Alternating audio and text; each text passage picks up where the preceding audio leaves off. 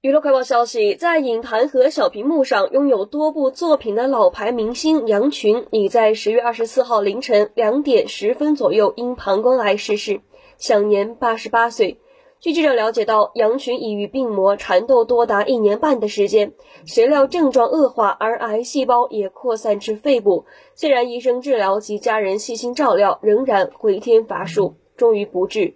据记者了解到，在一九六三年，杨群以《秦香莲》走红，自此戏约不断，代表作有电影《庭院深深》《人》等。而《千王之王》的北千手卓一夫角色，在观众心中留下了深刻的印象。